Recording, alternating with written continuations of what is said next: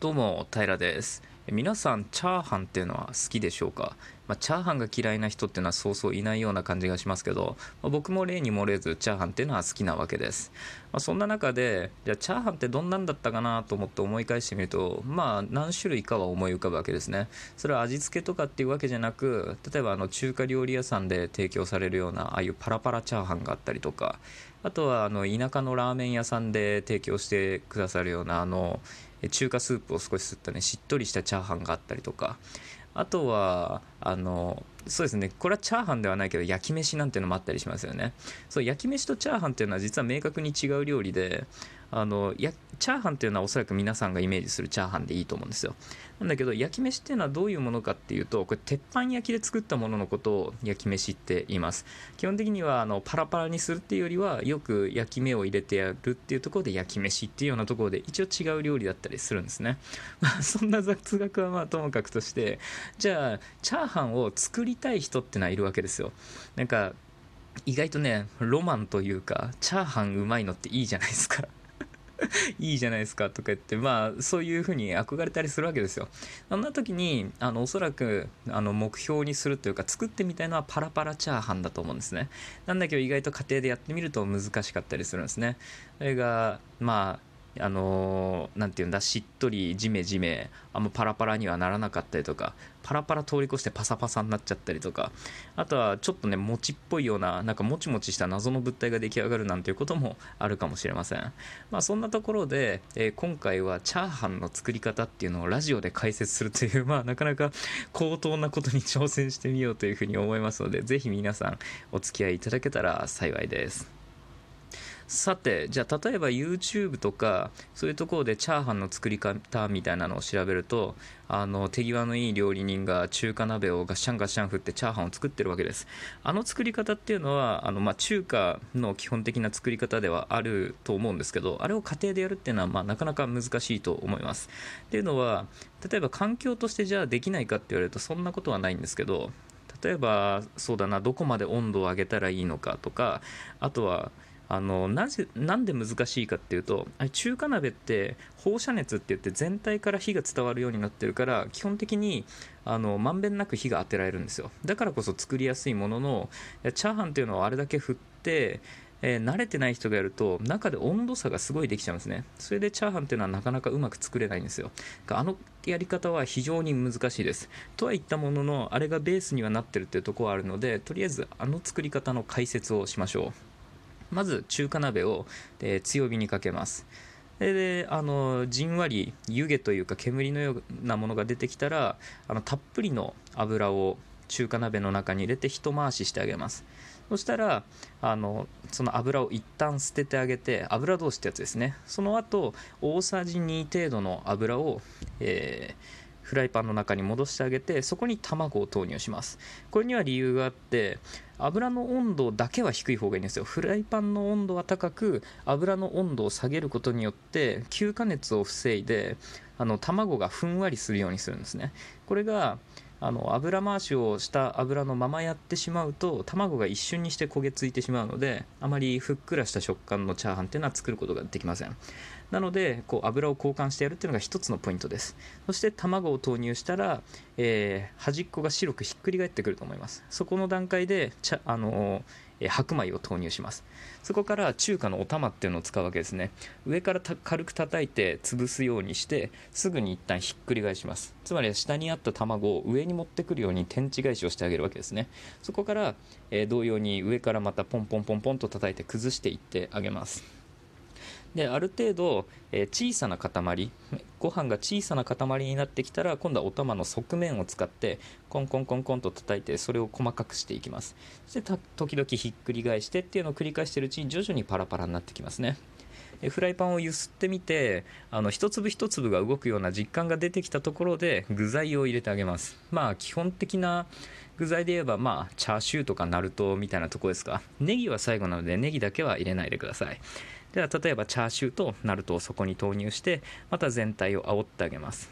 そしたらば味付けです。で例えば醤油入るのが好みな人だったら塩は全体量の0.8%程度っていうのがおそらくいいでしょう。塩ももちろん塩味が入ってますから。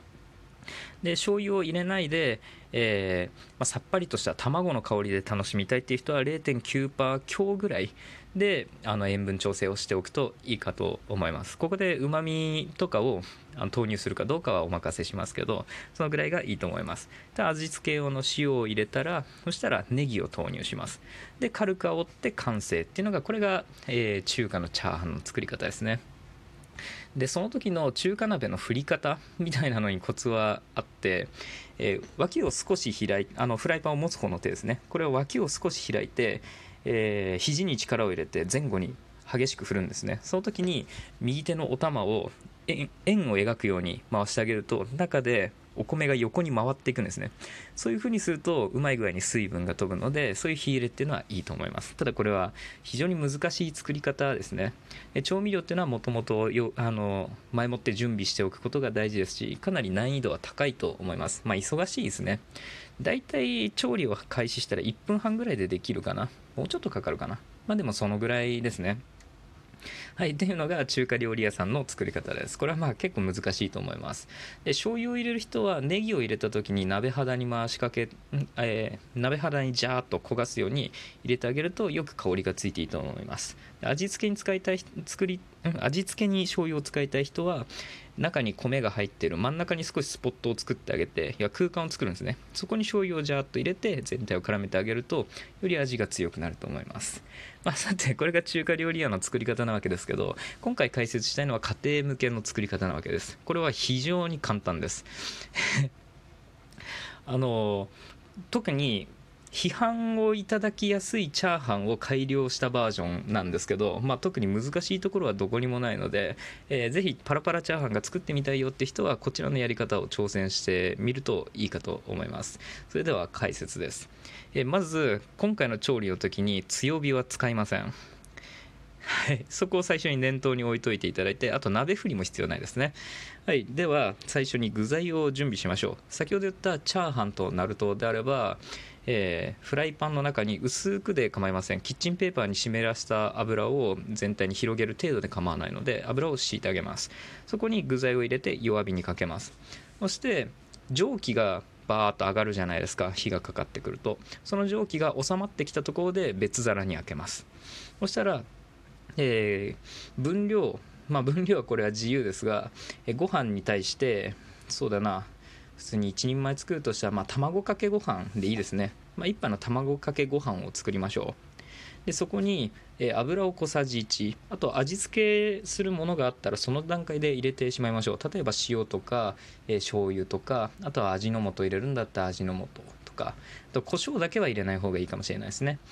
だからその卵かけをご飯を作ったらフライパンを加熱します。それも弱火で結構です、え、そうしたらフライパンの中にえー、卵かけご飯を入れるわけです。そこから弱火でじっくりと今度は菜箸とかまあそうですねスプーンとかでいいので軽くほぐすようにしながら横に切るような感じでもいいですね、えー、徐々にパラパラになってくるまでそのまま火をかけ続けてあげます。そしてある程度パラパラになったなと思ったら具材を戻してあげます。そして全体を絡めてこれで完成ではないんですよ。こうするとパサパサのチャーハンが出来上がります。まあ一時期 YouTube とかで流行った作り方っていうのはこんな感じだったかと思いますけどこれはちょっとねパサついちゃうんですよ。まあ、当然ですよね。表面にまとってる卵が、まあ、黄身が固まるとあれパサパサしてるじゃないですか。そういう食感になっちゃうのでどこかで水分を戻してやるか表面にまた水分をまとわせる必要があるんですね。ここでもう一つ卵を投入します。これは溶き卵ですね。溶き卵を全体に回しかけてそこからまた切るような動きをして割とすぐパラパラになってきます。そしたらその段階で揚げてしまうと、えふっくらチャーハンの出来上がりです。これ非常に家庭的なところにフォーカスした非常に簡単な作り方かと思います。鍋振りとかもね、結構苦手な人は苦手だし大変かと思うんで、あとこういう作り方をしてみるといいんじゃないかなと思います。では、チャーハンの工夫の仕方ですね。ちょっと急ぎ足で申し訳ないですが、チャーハンの工夫の仕方っていうところで一番挙げられるのが香味油の作り方だと思います。多分一般的にチャーハンを作ろうと思うとサラダ油を作る方がほとんどかなと思思いますけど香味油っていう概念があります。じゃあ例えば一番シンプルなのは何かっていうと、え生姜と、え白ネギをえー、たっぷりのサラダ油の中に、まあ、お好みの量ですけど投入するわけです。おそらくネギは小口切りにした状態がいいですし生姜は薄切りにした状態がいいでしょう。で弱火にかけてふつふつしだしたらそこから、え2分間加熱。そこから火を消して1分間放置っていう程度にするといい香りが立ってると思います。それが、えのいわゆる中華油ってやつですね。それをベースに例えばニンニクを入れるとニンニクの香りがつくし例えばエビの殻なんていうのを入れるとエビ油ができるわけです。でエビの香りが非常に強いものが良ければ、えー、生姜とかネギとかを加えずにエビの殻を塩を振って空入りするんですね。それを油でじわーっと焦げない程度に、えー、じっくりじっくり弱火で炒めてあげると